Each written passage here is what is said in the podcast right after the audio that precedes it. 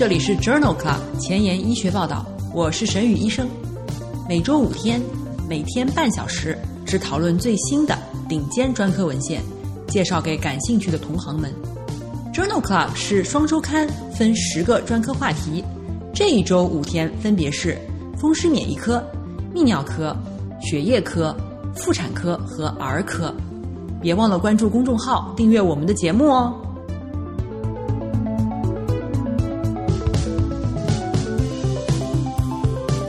今日头条：一，FDA 批准氟十八雌二醇显像剂用于乳腺癌的诊断。二，Ultrasound OBGYN，双胞胎减胎术的最佳时机，越早越好还是越晚越好？三。Lancet 子刊，妊娠期直接口服抗凝剂的安全性。四，Cell Report A R I D E A 基因突变导致子宫内膜侵袭性生长。五，妇产科学杂志，产妇及新生儿 COVID-19 抗体与产科结局的关系。这里是 Journal Club 前沿医学报道，妇产乳腺星期四。OBGYN Thursday，我是主播沈宇医生，精彩即将开始，不要走开哦。今天的新药研发，我们首先来聊一聊氟十八雌二醇显像剂。这是一种发射正电子的同位素氟十八标记的雌二醇类似物，可以被表达雌激素受体的肿瘤细胞吸收，并且通过 PET 可视化的显像。这种药物的摄取同时取决于靶组织的内质网状态。二零二零年五月，FDA 批准了氟十八雌二醇显像剂用于乳腺癌的诊断。在《Lancet Oncology》杂志二零一九年四月刊上发表了一篇前瞻性队列研究，评价了在 PET-CT 当中使用氟十八雌二醇显像剂诊断复发转移性乳腺癌中。雌激素受体状态的准确性和安全性。指南建议对于首次复发或者转移性乳腺癌进行活检，以重新评估乳腺癌的雌激素受体状态，并且选择当前适合的疗法。然而，根据病变的位置和活检相关的风险，重新活检有时并不可行。这一项前瞻性队列研究评估了 PET-CT 当中使用氟十八雌二醇显像剂。诊断复发转移性乳腺癌雌激素受体状态的准确性和安全性。研究纳入了首次复发或转移的乳腺癌患者共八十五例，其中百分之五十五雌激素受体阳性，百分之四十五雌激素受体阴性。氟十八雌二醇显像剂的 PET-CT 结果与免疫组化检测到的雌激素受体状态阳性符合率为百分之七十六。阴性符合率为百分之百，雌激素受体阳性和氟十八雌二醇显像剂阳性的患者当中，孕激素受体阳性率显著高于雌激素受体阳性，但是 PET-CT 阴性的患者，分别为百分之六十八和百分之零。最常见的不良事件是疼痛，没有其他不良事件与研究药物有关。这项前瞻性队列研究认为，对于复发转移性。雌激素受体阳性的乳腺癌患者，氟十八雌二醇显像剂可以作为雌激素受体检测的替代方法。今天的临床实践，我们来聊一聊子宫内膜癌的手术治疗。子宫内膜癌的标准手术治疗方案是经膜外全子宫切除加双侧附件切除加盆腔和主动脉旁淋巴结清扫术。当出现腹腔内转移灶的时候，可以进行减瘤手术。如果组织学类型为浆液性癌或者是透明细胞癌，常常进行网膜切除术。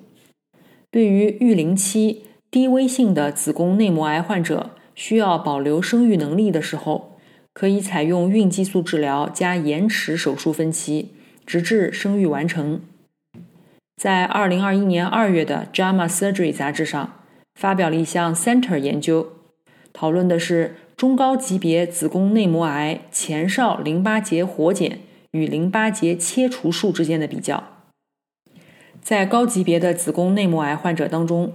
前哨淋巴结活检是否可以取代淋巴结切除术进行手术分期尚不清楚。该研究的目的是探讨吲哚金率对子宫内膜癌患者前哨淋巴结活检诊断的准确性、特征和发病率。这项前瞻性多中心的队列研究纳入了临床一期二级子宫内膜样病变或者高级别子宫内膜癌患者一百五十六人，计划通过腹腔镜或机器人进行子宫切除术之前进行疾病分期。所有患者均接受了前哨淋巴结活检以及淋巴结切除术。二级子宫内膜样病变的患者接受了盆腔淋巴结清扫术。高级别子宫内膜癌的患者接受了盆腔和腹主动脉旁淋巴结清扫术。参与患者的中位年龄为六十五岁，平均 BMI 二十七点五公斤每平方米，其中一百二十六例为高级别子宫内膜癌。前哨淋巴结每个患者的检出率为百分之九十七，单侧骨盆检出率为百分之八十七，双侧骨盆检出率为百分之七十七。在二十七例存在淋巴结转移的患者当中，二十六例通过前哨淋巴结活检得到了正确的诊断，诊断的敏感性为百分之九十六，假阴性百分之四，阴性预测价值百分之九十九。这二十七例患者当中，只有一例患者分期错误，有七例患者在盆腔淋巴结清扫术的基础上需要进行免疫组化确诊。这项 Center 研究认为，与淋巴结切除术相比，前哨淋巴结活检对伴有淋巴结转移高风险的高级别子宫内膜癌患者具有可接受的诊断准确性，并且改善了淋巴结阳性病例的检测。这些结果表明，前哨淋巴结活检是子宫内膜癌手术分期的可行选择。今天分享的第二篇文章发表在美国妇产科学杂志二零二一年一月刊上。这一项单中心前瞻性的队列研究讨论了宫腔镜下切除子宫内膜不典型增生、子宫内膜样上皮内瘤变和早期子宫内膜癌。联合醋酸甲地孕酮对于有生育要求的患者的疗效，约有百分之五到百分之三十的子宫内膜癌发生在四十五岁以下的女性当中。这些有生育要求的女性可以选择单独的激素治疗，或者联合宫腔镜手术，或者是左缺诺孕酮宫内释放系统。然而，百分之二十到百分之三十接受孕激素治疗的患者。未能达到完全缓解，百分之四十一的患者出现了复发。该研究的目的是评价被诊断为子宫内膜非典型增生，或者是子宫内膜上皮内瘤变，或者是早期子宫内膜癌的年轻患者当中，醋酸甲地孕酮联合宫腔镜下病变切除术的疗效和安全性。研究前瞻性的纳入了四十九例。子宫内膜不典型增生或者子宫内膜上皮样瘤变的患者，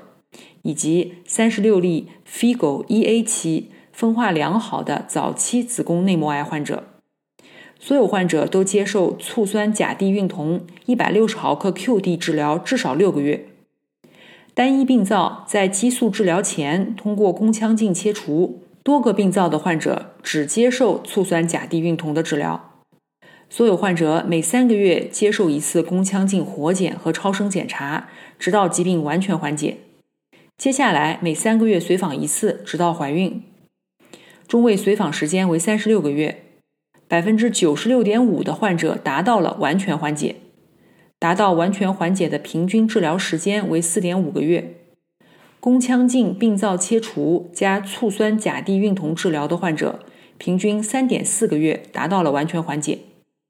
单纯醋酸甲地孕酮治疗的患者，平均四点七五个月内获得了完全缓解。宫腔镜下移除病灶与迅速达到病情完全缓解显著相关。累计的复发率为百分之六十二，中位复发时间为二十一个月。宫腔镜病灶切除加甲地孕酮治疗的复发较晚，分别为三十八个月和二十七个月。有一半的患者至少怀孕了一次。只有四名患者接受了体外受精，自然流产率为百分之十七，活产率为百分之三十二。作者认为，符合保留生育能力条件的子宫内膜不典型增生，或者子宫内膜样上皮瘤变，或者早期子宫内膜癌患者，宫腔镜下病灶切除联合孕酮治疗达到完全缓解的时间更短，复发时间更长。这项大型的单中心研究提供了令人信服的数据，但仍需要多中心研究进行证实。在二零二一年三月的《妇产科学杂志》上发表了另外一篇系统回顾，讨论了妇科良性疾病腹腔镜手术当中大血管损伤的特征。这篇系统回顾筛选了六十六项符合纳入标准的研究，共十九万个病例，记录了妇科良性疾病腹腔镜手术损伤主动脉、下腔静脉、腔血管和腹壁下血管的事件。一共报道了一百七十六例大血管损伤，发生率为百分之零点零九。腹壁下血管是最常见的损伤血管，占所有损伤血管的一半。百分之八十二的损伤发生在腹部入路时，其余损伤发生在手术剥离时。百分之九十三的血管是在手术中发现的，大约有一半需要剖腹手术修复。一百七十九例主要血管损伤当中，只导致了两例患者死亡，血管损伤的总死亡率为百分之零点零零一。这项系统回顾认为，妇科腹腔镜手术中大血管损伤的发生率非常低，绝大多数损伤没有导致患者死亡，腹腔镜检查仍然是一种安全的手术技术。今天分享的最后一篇文章。讨论的是腹腔镜全子宫切除术与经阴道全子宫切除术的结局比较。这一项全国性的回顾性队列研究发表在2021年3月的《妇产科学杂志》上。文章利用了美国外科医师学会全子宫切除术数据库的数据进行的回顾性分析，纳入了1800例经阴道子宫切除术和3700例。腹腔镜子宫切除术患者，两组患者术前的人口统计和共病方面没有差异，平均的子宫重量分别为三百七十六克和三百八十四克。经阴道手术和腹腔镜手术的主要并发症相似，分别为百分之四和百分之五。经阴道手术中，膀胱切除发生率较高，分别为百分之零点八和百分之零点三。而腹腔镜手术当中，输尿管损伤的发生率较高，分别为百分之一点二和百分之零点二。经阴道手术的手术时间短于腹腔镜手术，分别为七十七分钟和一百二十二分钟。在调整了混杂因素以后，经阴道手术时间超过二点五小时的可能性较低，比之比为零点三一。这项全国性的队列研究认为。在子宫全切的患者当中，经阴道子宫切除术并不增加并发症或者其他不良手术结局的风险。英文不好，找医学文献如大海捞针，没有头绪吗？每天半小时，我把文献精华翻译成中文带给你。工作太忙，没时间看研究进展，导致写课题没有 idea 吗？每周五天。我只和你讨论最新最好的临床研究。Journal Club 前沿医学报道，拉近科研和临床的距离。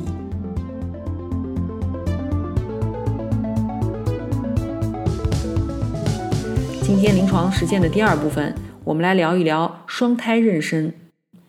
双胎妊娠时，几乎所有潜在妊娠并发症的风险都很高，包括早产、胎儿生长受阻。先天性异常，单绒毛膜双胎共用一个胎儿胎盘循环，因此还存在一些特有的并发症风险，比如双胎输血综合症 （TTTS）、双胎贫血红细胞增多序列征 （TAPS）、双胎反向动脉灌注序列征 （TRAP）。单羊毛膜双胎还可能发生脐带缠绕。和连体双胎的风险，母体并发症也升高，包括肺水肿、妊娠高血压、先兆子痫、妊娠期糖尿病、妊娠期急性脂肪肝等。在二零二一年一月的《妇产科超声》杂志上，发表了一篇多中心队列研究，讨论的是单绒毛膜双胎妊娠合并三型选择性宫内生长受阻的结局。三型选择性宫内生长受阻 （SIUGR） 与胎儿死亡和胎儿脑损伤风险升高有关。本研究的目的是讨论。伴有三型选择性宫内生长受阻的双胎妊娠的胎儿死亡和新生儿不良结局的前瞻性风险评估。文章一共回顾了九个中心十二年间所有单绒毛膜双胎合并三型选择性宫内生长受阻的三百八十二例孕妇和六百五十六个胎儿的数据，其中十八例孕妇接受了减胎术。五十一个胎儿在没有医学干预的情况下出现宫内死亡，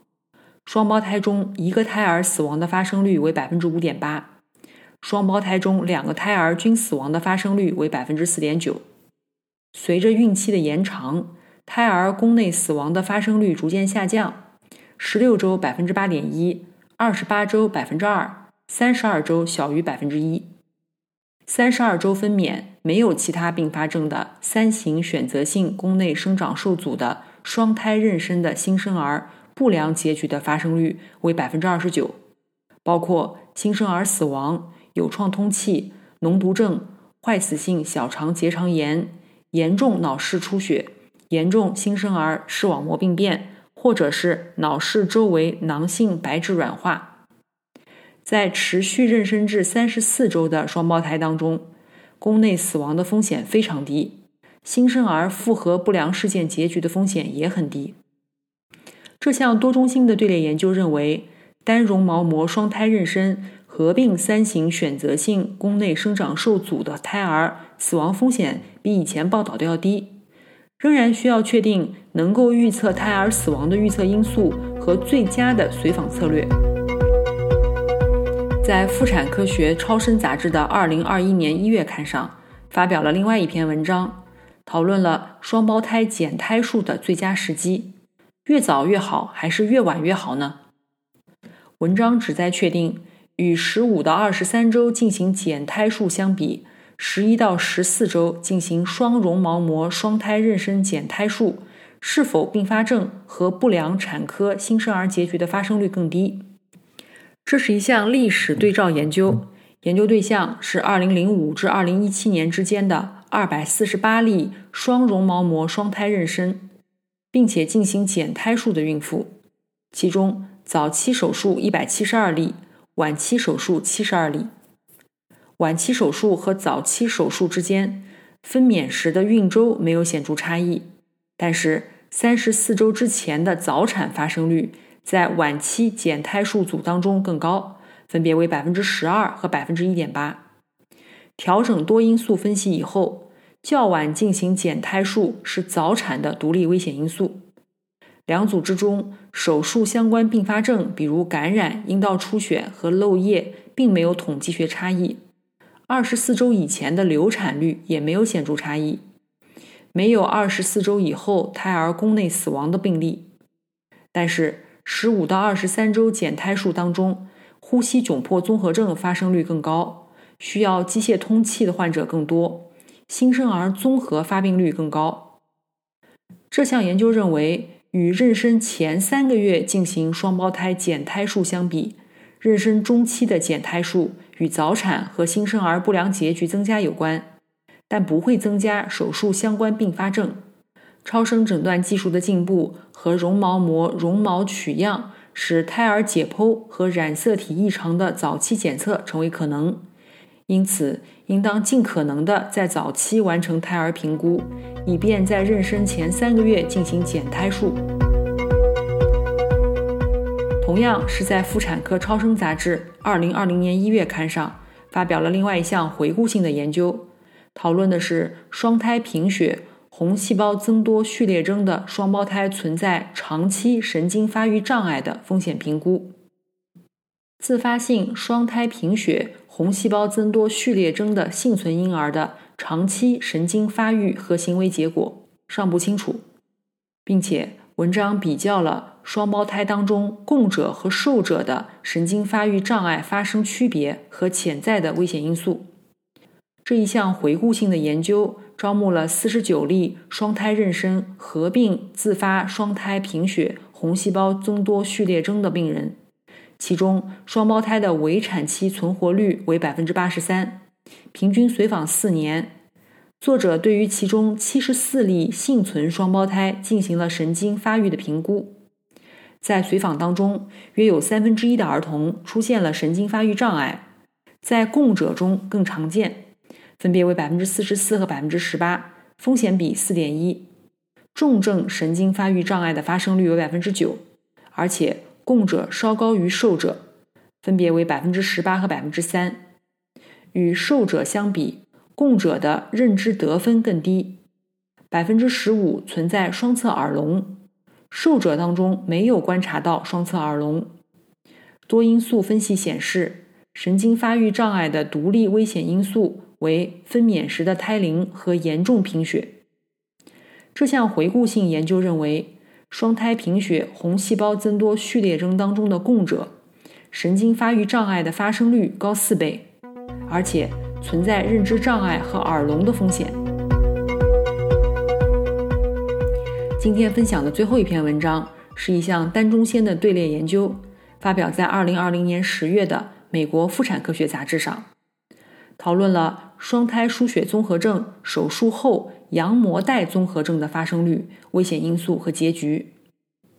宫内手术以后，羊膜带综合症的特征是胎儿四肢或者脐带被纤维素束缚，导致水肿、截肢和或胎儿死亡。这项单中心的回顾性研究评价了双胎输血综合症宫内手术以后羊膜带综合症的发生率、危险因素和结局。本研究纳入了荷兰莱顿大学医学中心2002年至2019年间接受胎儿镜激光手术治疗双胎输血综合征的共600多例病例，其中15例在出生时发现了羊膜带综合征。双胎输血综合征当中，受者占三分之二，供者占三分之一。术后羊膜带综合征影响下肢占百分之七十三。较少影响上肢，仅为百分之十三，脐带为百分之七。在十五例病例当中，有五例导致截肢，有一例因为脐带束缚导致胎儿死亡。激光手术以后，羊膜带综合征发生的独立危险因素为胎龄较小和术后绒毛膜分离，风险比为一点四三和四十一点六六。这项单中心的病例队列研究认为。胎儿镜术后羊膜带综合征的发生率较低，但是，一旦发生，可能导致严重的后果。超过三分之一的病例会出现截肢或者是胎儿死亡。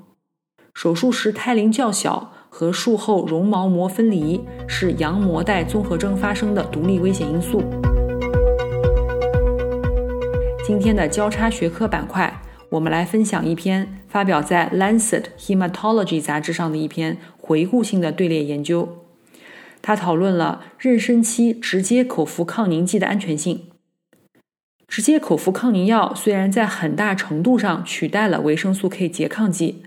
但是人们对于妊娠早期接触直接口服抗凝药是否存在胚胎毒性却了解很少。这项回顾性队列研究当中收集了。二零一五年起报道的关于妊娠期直接口服抗凝药暴露的个案报道共六百一十四份，其中利伐沙班五百份，达比加群三十六份，阿派沙班五十例。妊娠前暴露的中位时间为五点三周。在所有产科结局的病例当中，百分之五十六活产，百分之二十二流产，百分之二十二选择终止妊娠。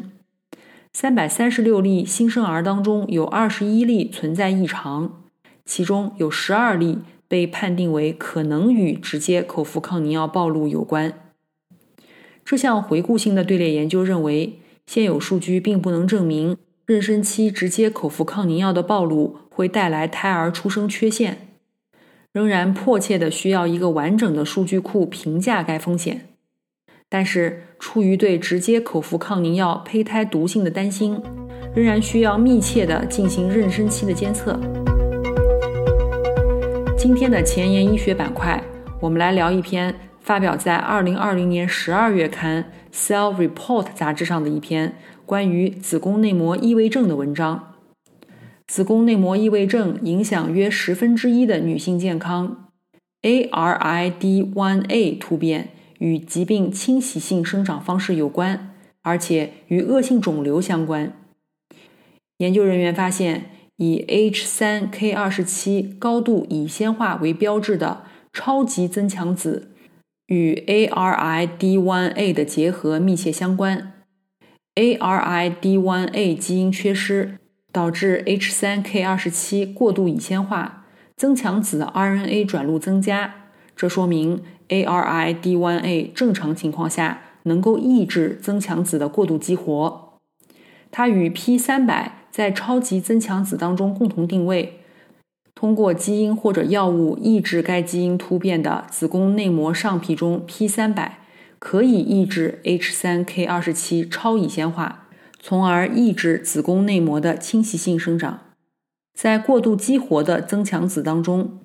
SERPINE1 被确定为驱动该基因突变型子宫内膜侵袭性生长的重要靶基因。该基础研究认为，未来可能可以通过靶向超级增强子来治疗 ARID1A 基因突变的子宫内膜异位症。今天的 COVID-19 板块，我们来聊一聊产妇和新生儿 COVID-19 抗体。与产科结局之间的关系，这是一项单中心的队列研究，发表在《妇产科学杂志》二零二一年一月刊上。研究的目的是了解产妇、产妇伴侣和新生儿当中 SARS-CoV-2 病毒抗体与产科新生儿结局之间的关系。参与调查的一千三百例产妇和他们的伴侣，在入院时进行了咽拭子和血液采样，分娩以后立即从脐带血当中取样，进行病毒 RNA 和抗体检测。COVID-19 血清学患病率在女性中为百分之二点六，伴侣中为百分之三点五，新生儿当中有十七例出现了 IgG 抗体，无一例出现 IgM 抗体。没有发现病毒抗体与产科或者是新生儿并发症之间的关系。来自一千多个家庭的完整血清学数据显示，如果伴侣有抗体，母亲感染的绝对风险为百分之三十九。这项研究认为，COVID-19 感染与产科或新生儿并发症无相关性。有抗体的母亲所生的新生儿当中。有百分之六十七存在 IgG 抗体。今天就聊到这里。如果你真心喜欢我的节目，不用给我点赞，现在就去转发分享吧。像我一样，把知识免费的分享给需要的朋友。明天是儿科遗传病星期五，精彩继续，不见不散哦。